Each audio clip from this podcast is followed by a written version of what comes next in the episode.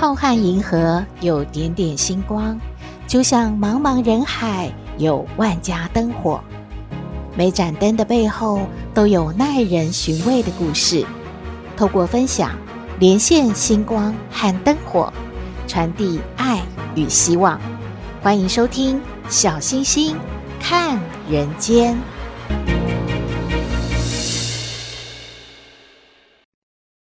Hello，各位好朋友，大家好，大家平安。我们的新冠肺炎三级警戒啊，还在持续着，要到六月二十八号。而各级学校呢，也继续在停课，要到暑假了。最近，我们的高龄长辈们呢，开始在施打疫苗。施打疫苗有什么要注意的事呢？营养师高敏敏的建议呢，第一个就是要多吃高纤，而且是原型食物哦，尽量避免加工食品。第二呢，就是要避免容易发炎的食物，也就是所谓的五多吃五避免。那么五多吃是什么呢？五多吃啊，第一个就是多吃鸡汤啊、鱼汤这一类有营养又好入口、好吸收的食物。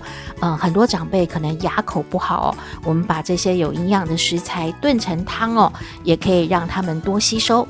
第二个呢，是要降低发炎的食物，可以多吃一点，例如说鲑鱼啊、绿茶、姜黄啊、莓果之类的。第三呢，是十字花科的蔬菜，像那个绿花叶菜，是我们大家所熟知的，就可以多吃一点。第四呢，就是新鲜的水果，例如说芭乐啊、柑橘啊、莓果之类的。如果长辈的牙齿不好，可能可以打成果汁，让他们来吸取哦。第五呢，就是多喝水。我相信每一位啊，我们的好朋友们都应该日常就要多喝水了。那长辈们还有什么要避免的呢？在你施打了疫苗之后，第一个啊，千万不要跟斗妹一样爱吃重油、重咸、油炸的咸酥鸡，这是一定要避免的哦。油炸食物又是重咸口味的，哇，您真的要忍耐一下。第二呢，是高糖的食物。相信很多的长辈有三高的问题，这些呢都是违禁品，平常呢就不可以吃的。这个时候呢，也尽量的要忍耐，不要吃哦。第三是抽烟，抽烟是会降低免疫力的，所以不要哦。第四呢是酗酒，该不会有的长辈说，哇，我现在打了疫苗，我有防护力了，来，我们来喝一杯庆祝一下，真的母汤哦。第五呢？是千万不要熬夜啊！我知道很多长辈们有睡眠不好的情形，如果是这样呢，您真的还是要尽量让自己多休息哦，因为休息不够呢，睡眠不好的话呢，其实是会降低免疫力的。所谓家有一老，如有一宝。长辈呢，就是我们每个家庭的宝贝啊，我们一定要帮他们防护好，请大家多多的留意，帮长辈把关哦，注意他们打完疫苗之后，五多吃，五避免。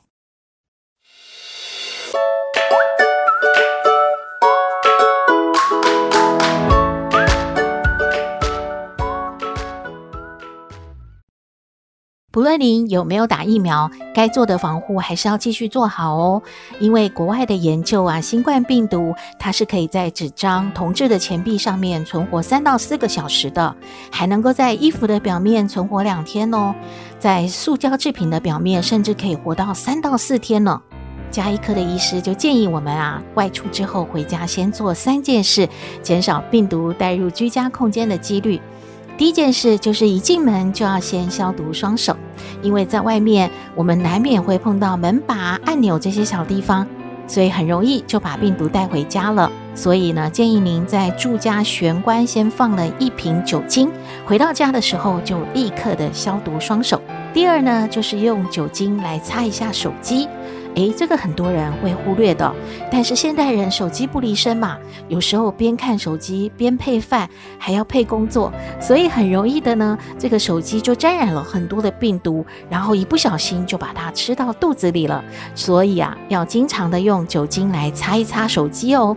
第三点呢，就是换下外出服，避免接触。如果您方便的话，其实可以一回家就把衣服换掉，也顺便的洗个澡、洗个头，应该是更好的了。回到家要注意这三件事情。那么外出要注意什么呢？外出有四样小东西要随身携带哦，可以降低被感染的风险。第一个呢，就是一次性的手套，例如说，我们出门一定会去看看这个呃菜漂不漂亮啊，翻翻捡捡的，然后也会跟人家买东西找钱呐、如果有一次性的手套，回家就把它丢掉，可以避免呢接触到这些病菌哦。第二呢，就是原子笔。现在很多人说，哇，我好像 super star，走到哪里都要签名啊，因为现在要实名制嘛哦。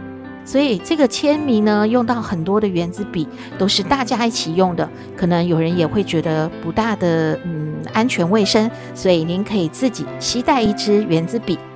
第三呢，就是太阳眼镜，因为病毒透过飞沫传染嘛，所以眼睛也是感染的媒介。如果方便呢，您可以在出门的时候戴上太阳眼镜、护目镜。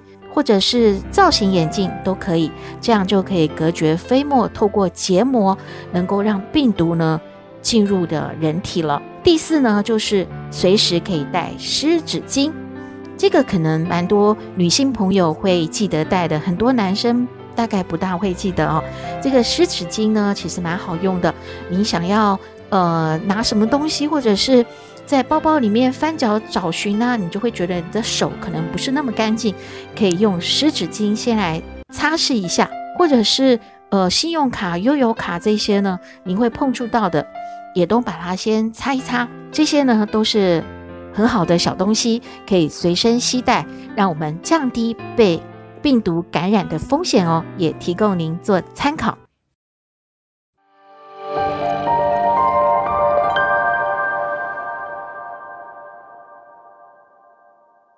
回到小星星看人间，刚才小星星所提醒您的这些注意事项呢，可能有好朋友会说：“哎呀，你不要一再提醒了。从这个疫情大爆发之后，我们已经听了很多了，但是啊，可能你有一些忘记了，或者是做的不对的。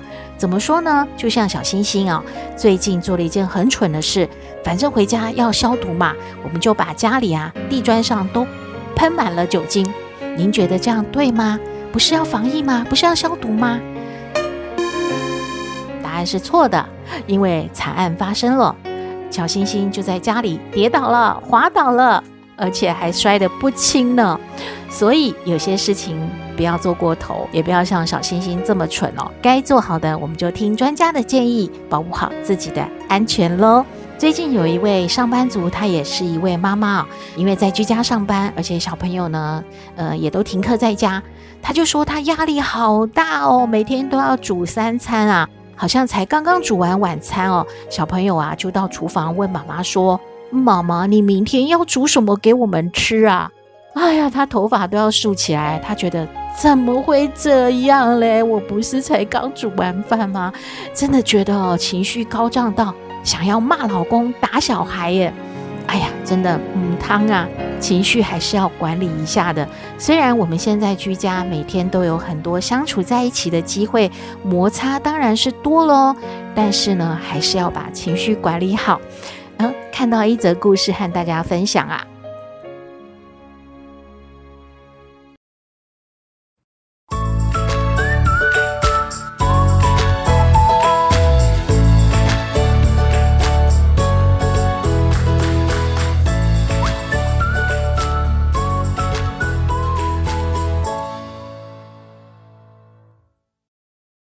有一位呢，他是爆破的工程师，他工作很认真哦。这一天是他孩子的生日，他下班之后就想说，我要开车回家，经过一个礼品店，先买孩子的生日礼物，然后再回家。但是呢，因为附近的停车位啊都已经满了，他就没有办法停好车，再去这个礼品店买礼物啊。所以他想说，没关系，我只是要停一下，买个礼物就走。那我就把车子呢停在了一个禁停区。等到他买完礼物出来，哎呀，真的是很衰呀，发现自己的车已经被拖走了呢。他就考虑说，哎，这个时间点已经有点晚了，到底是要先回家给孩子过生日呢，还是要先去把车拿回家呢？如果明天早上上班没有车的话，其实也很麻烦。可是现在可能停车的那边也已经下班了吧，大概也拿不到车，那怎么办呢？嗯，还是试试看，闯闯看吧。所以他就决定啊，还是要先去把车取回来。所以他就到了这个拖车公司，他就跟着拖车的业者啊理论了半天啊，可是最后还是没有办法把车取回来。他有点沮丧和失望，想想也没办法，只好说第二天再来取好了。那么就赶快回家吧，因为家里的小孩还在等着他过生日呢。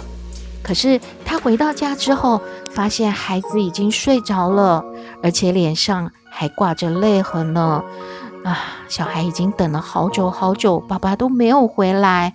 原来他已经错过了孩子的生日，孩子伤心的睡着了。这时候呢，他太太啊还把他骂了一顿，说：“你真的是太不应该了，这个做爸爸的怎么搞的，还忘记了小孩的生日呢？”他的情绪啊真的是要崩溃了。第二天呢，他又跑到拖车公司，他就一火大，就把这个公司的玻璃呀给砸了。他心想说：“都是因为你们，所以害我呢晚回家，又不能和小孩一起过生日。”现在我就把你的这个玻璃砸了来泄愤。当然喽，这个争吵跟这个举动之后呢，他被警察拘留了几天。因为这件事情呢，他的公司知道之后就把他开除了。因为公司觉得他的情绪管理很差，万一以后呢在工作上一个不留神，就会出现很多问题。呃，公司没有办法为他负责，所以就把他开除。那他丢了工作了。真的觉得祸不单行啊！老婆呢，也因为他没有了工作，就天天跟他吵架，而且也担心自己和小孩以后怎么办呢？可能没办法生活了吧，所以就决定跟他离婚了。这个时候，这个爆破工程师情绪真的是彻底崩溃了。后来，他就策划了一个爆炸，因为爆炸是他的专业嘛，他就策划了这个爆炸案，把拖车公司给炸掉了。但是这个举动也把他自己送进了监狱了。不管这是不是一个真实的故事，小星星觉得它是一个很好的提醒，因为好像也有蛮多类似的故事，都是因为啊情绪没有办法控制，理智线一断裂呢，就会做出了不能挽回的一些错误了。那您觉得是什么控制了这位工程师的命运呢？真的就是他的情绪没有控管好啊！在《易经》上面有一句话说：“吉凶以情牵”，这是什么意思呢？就是说您的命运是吉祥的还是凶险的，很多时候都跟您的情绪管理脱不了关系的。所以说，管理好自己的情绪，就是管理好自己的命运。伤害了自己，毁灭了别人。并没有好处，而且也有可能毁灭了自己的一生呢。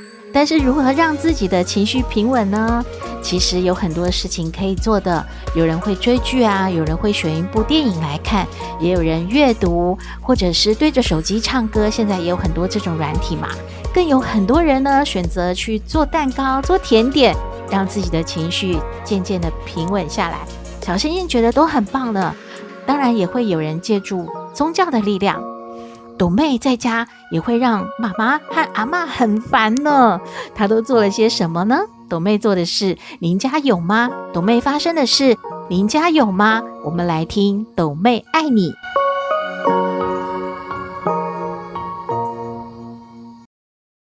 我是斗妹，有人说我很特别，有人说我无厘头，都没关系啦。我妈妈说我天真可爱又善良，还有斗妹爱你哦。妈妈，妈妈，我问你哦，你觉得啊，嗯，那个狮子它坏不坏？啊？什么啊？就是说啊，那个狮子啊，去那个法院去告斑马，哎，为什么啊？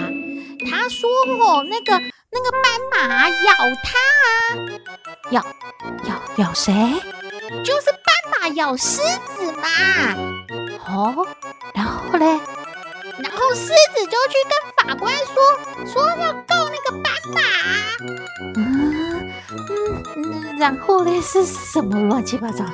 没有乱七八糟。我们老师就问我们说，你觉得法官应该要怎么判嘛？那妈妈，我问你啊，你是法官，你要怎么判嘛？啊，哎呦，这很难呢。哎呀，斗妹对这个有兴趣哦。还有，妈妈以前就是书没有读好，就没有考上法律系呀、啊。还有，妈妈跟你说，斗妹哦，要当法官，要把书读好哦，要先考上法律系哦，然后哦要哦，哎哎，以后还要考很多试哦哦，然后哦哎，然后就就考上法官就可以啦。哎呦，妈妈你在讲什么？你很难聊天呢。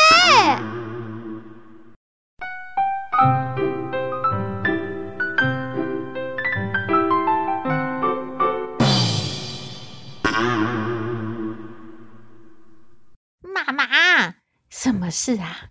我们暑假要去参加什么夏令营啊？你帮我报名了没啊？哎呦，现在有这个新冠肺炎呢，哎呀，也不晓得到时候可不可以参加，还还没报名呢。哎呦，那我要去南部找九九，我要去跟他学游泳呢。哎呦，也不行呢，也不知道。到时候可不可以去南部啊？还有，你看端午节，舅舅都没有来家里耶，都没有来看阿妈。哎呦，怎么这样啊？那怎么办啊？暑假要干什么啊？现在都已经很烦了啊！也要暑假要做什么呢？哎呦，你不要再说，妈妈也觉得很烦恼哎。那就继续。继续上网啊！继续上课啦！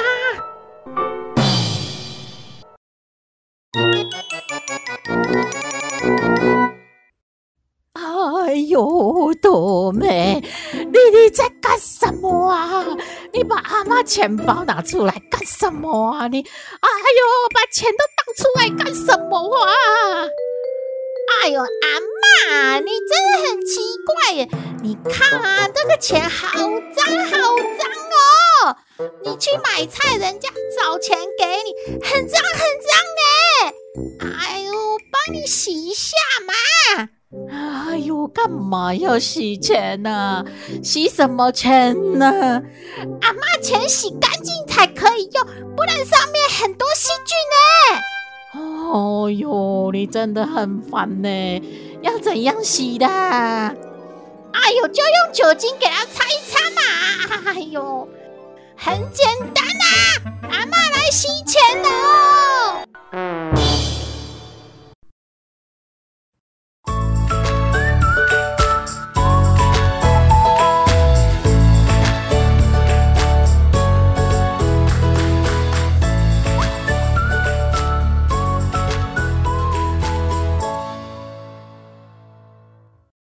回到小星星看人间，有一句话说：“久病床前无孝子。”其实有时候不是子女不想孝顺生病的父母亲，而是父母亲身体不舒服，压力又大，又爱面子，可能脾气就非常不好，把子女呢就越骂越远了。今天要和我们分享真实故事的是勤勉，他照顾瘫痪的父亲十年了，要和我们分享他的心路历程。十年前，勤勉的父亲突然中风了，打破了勤勉一家人的温馨生活。勤勉眼睁睁地看着父亲的身体从魁梧挺拔变得骨瘦如柴，性格由热情开朗变得沉默怪戾。曾经是体育老师的父亲，病后生活起居都要依赖他人，好强的他内心几乎是崩溃的。特别是在大小便失禁之后，他的情绪更是反复不定。脾气暴躁，常常无理取闹。如果说父亲在地狱陪护他的勤勉，便身在火海，看到敬爱的父亲遭受到痛苦，他心如刀绞。终日照顾病人，又让他心力憔悴。有一次，勤勉和母亲做了几个菜，刚摆上桌，不知道哪一句话惹毛了父亲，他就大发雷霆。他说：“我养你干什么？这么不孝！”是不是嫌我是病人，不愿意伺候我啊？你你和你妈都给我滚！怎么了，爸爸？我我没有嫌弃你啊。嗯，是菜不合胃口吗？齐勉陪着笑脸试探着问。突然听到哐当几声，几盘菜全部被父亲扫到地上了。类似的找茬事情常常发生。父亲常常发起火来，还会拿拐杖呢打得勤勉和他的母亲啊身上青一块紫一块的。当时勤勉经济压力很大，父亲情绪不稳定，孩子又还不到一岁，丈夫又常年的在外上班。有一段时间，母亲也生病住院了。当时啊，他一个人咬牙苦撑，真的感觉到精疲力尽。他常常想着，他要放弃了，他不想要照顾这个瘫痪的父亲了。有一次偶然的机缘，有一位学佛的居士引荐勤勉学佛。从此之后，勤勉仿佛一下子就打开了多年的心结。万事万法皆是因果，我们这个身体就是一个业报身。所谓享受好的，遭遇坏的，都是在偿还无始劫以来的因果业力。勤勉渐渐明白自己与父亲的因缘关系，没有相欠，就没有相见相伴。报恩也好，还债也罢，他应该接受现实，了却业缘。才能走向最后的解脱。想通了之后呢，勤勉变得很开心了，他的心境改变，转念了，行为也跟着改变了。他好像变了一个人，开始了崭新的人生。他说，从此摆脱了悲伤哀怨的情绪，渐渐的从苦瓜脸变成了开心果。以前孝顺父亲是迫于子女的无奈，所以怨声载道。但是现在，他把照顾父亲看成是修孝道和感恩、慈悲忍辱的一个机会。当他推着父亲在晒太阳啊、看风景的时候，他都觉得是欢喜的，而且会哼着歌。而父亲看着他的眼神也是欣慰的。他虽然很忙碌，但是都是很快乐的。父亲的脾气变好了许多，焦躁的情绪也慢慢的变平和了。家里又有了久违已久的欢声笑语，可是人生终究是无常的。在二零二零年的春天，死神还是带走了瘫痪十年的父亲，但是勤勉的父亲走得很安详。他在女儿的孝心陪护下，含笑而去。很感谢勤勉用他亲身经历分享给我们他的这段照顾瘫痪十年父亲的心路历程。所谓百善孝为先，您的家中有没有生病的长辈呢？让我们用慈悲喜舍的心陪他走这一段旅程吧。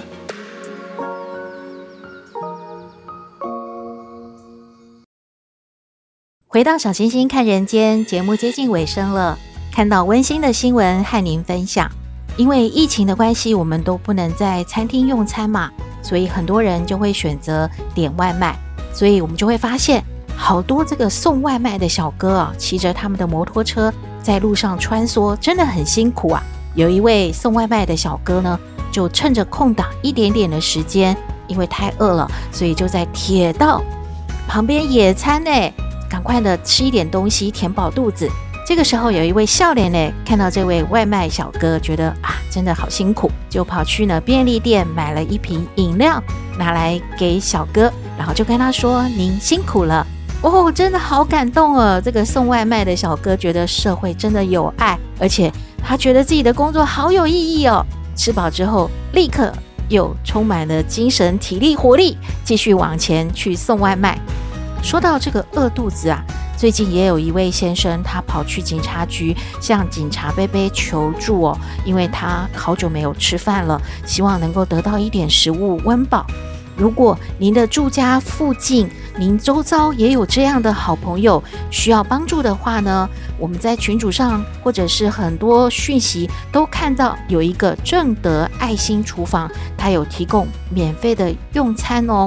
您可以上网搜寻一下，看看是在哪里，可以让呃周遭的好朋友有需求的人去饱餐一顿。今天节目就到这里了，祝福您一定要平安健康，日日是好日，天天都开心。我们下次再会喽。